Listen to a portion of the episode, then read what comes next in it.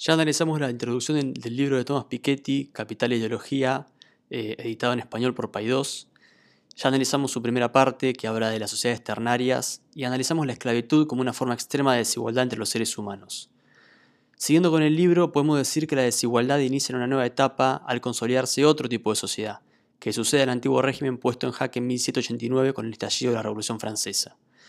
Eh, este nuevo tipo de sociedad va a ser definido por Piketty como sociedad propietarista, y en este episodio vamos a analizar este tipo de sociedades a través de tres casos europeos, Francia, el Reino Unido y Suecia.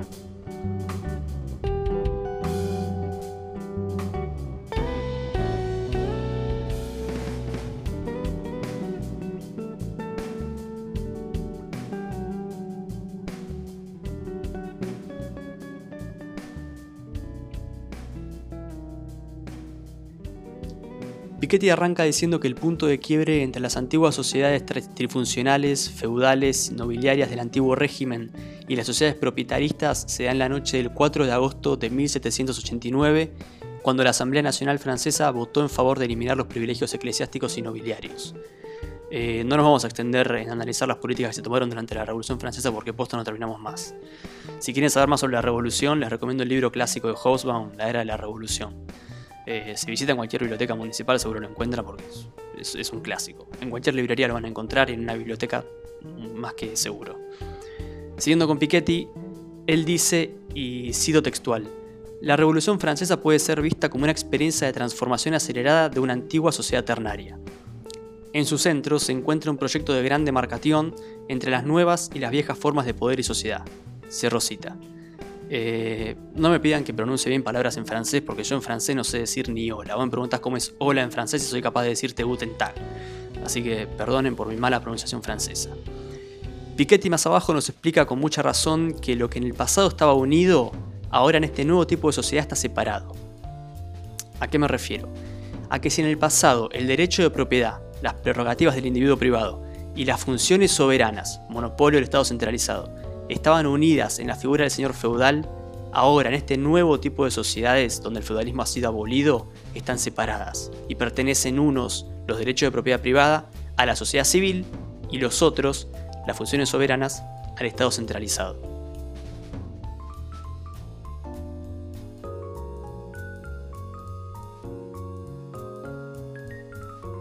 Esta nueva sociedad que se abría paso en Francia sobre los restos del feudalismo trajo aparejadas, digamos, nuevas contradicciones.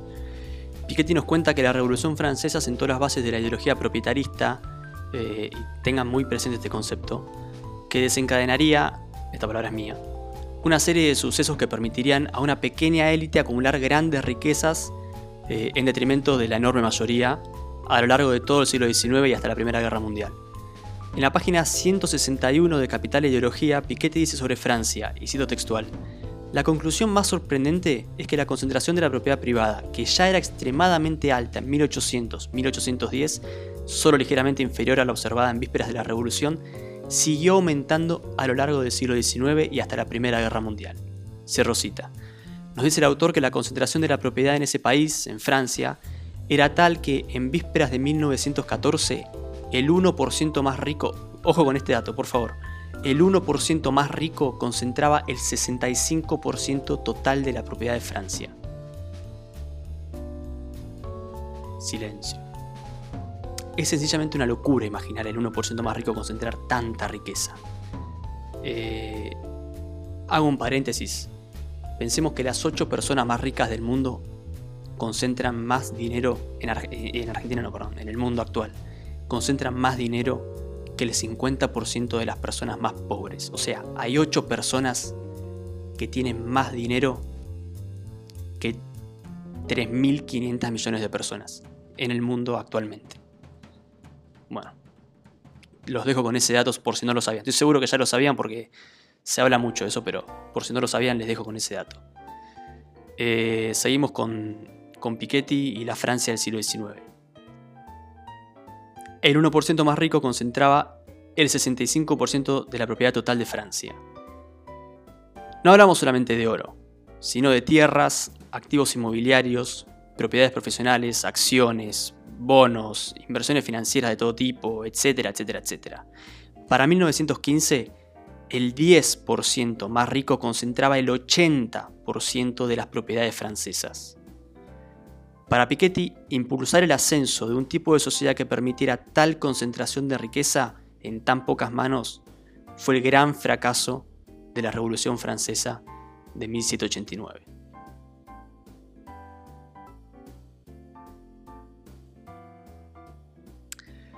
Piketty atribuye una parte de la culpa de esta extrema concentración de riqueza en tan pocas manos a un sistema fiscal para nada progresivo, que permitió que los pobres pagaran porcentualmente mucho y que los ricos pagaran porcentualmente poco. Para que se entienda de otra manera, si vos le cobrás el 10% de impuestos a todo el mundo, al pobre lo liquidás mientras que al rico no le haces ni cosquillas. Un impuesto regresivo es aquel que cobra, relativamente hablando, mucho al pobre y poco al rico. En resumidas cuentas, un impuesto progresivo es aquel que cobra más a los que más tienen y menos a los que menos tienen. Según Piketty, este tipo de impuesto estuvo ausente en la Francia del siglo XIX, llevando entonces a que las personas de ingresos bajos y medios pagaran porcentualmente mucho y las personas de ingresos altos y muy altos pagaran porcentualmente poco. Piketty avanza sobre los casos de Inglaterra y Suecia. En ambos países, durante el siglo XIX y comienzo del siglo XX rigió un sistema proprietarista extremadamente desigual. Tanto así que para el año 1900, clavado, 1900, atentis con esto, el 10% más rico del Reino Unido concentraba el 90% de la propiedad total. El 40% intermedio concentraba el 8-9% y el 50% más pobre concentraba el 1% de la propiedad.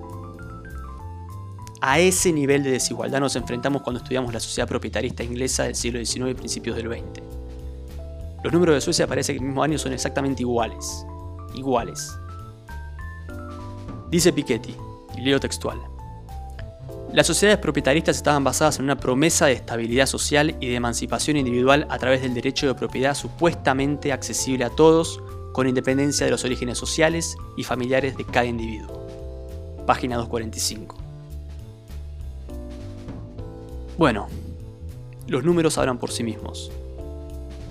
Es realmente... te pone la piel de gallina enterarte que el 10% más rico del Reino Unido concentraba el 90% de la propiedad total. Es escandaloso, pero bueno, ese es el modelo que surge a raíz de la Revolución Francesa.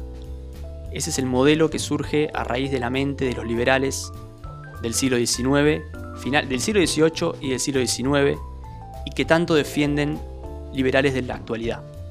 Un modelo de capitalismo ultra salvaje, un modelo de defensa, pero a mansalva del derecho de la propiedad privada, no importa cuán desigual sean la distribución del ingreso eh, en un país, no importa cuán desigual sea la distribución de la propiedad en un país o en un territorio dado.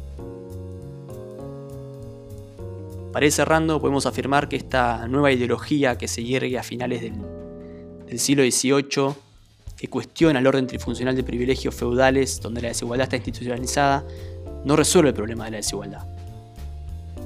La desigualdad en las sociedades propietaristas europeas del siglo XIX sigue existiendo y gracias a estos registros que dije que Piketty, a los que Piketty pudo acceder, esta desigualdad está más visible que nunca.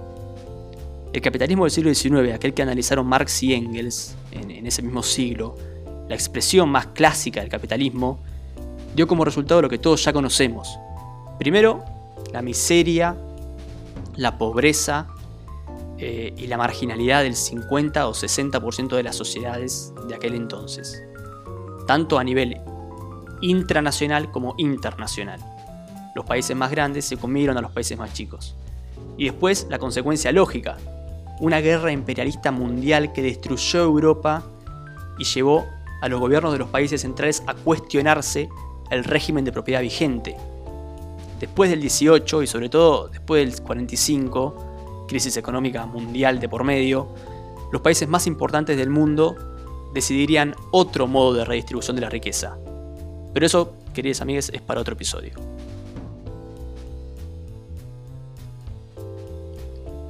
Bueno, vamos llegando al final. Espero que lo hayan disfrutado, que hayan aprendido cosas importantes. Eh, espero que se hayan indignado un poco Nunca viene mal, viste, indignarse un poco.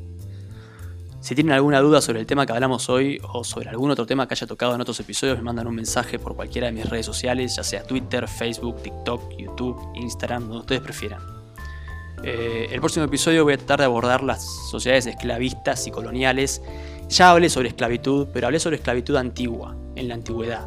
No hablé sobre las sociedades esclavistas que analiza Piketty en su libro. Así que el próximo capítulo voy a tocar ese tema.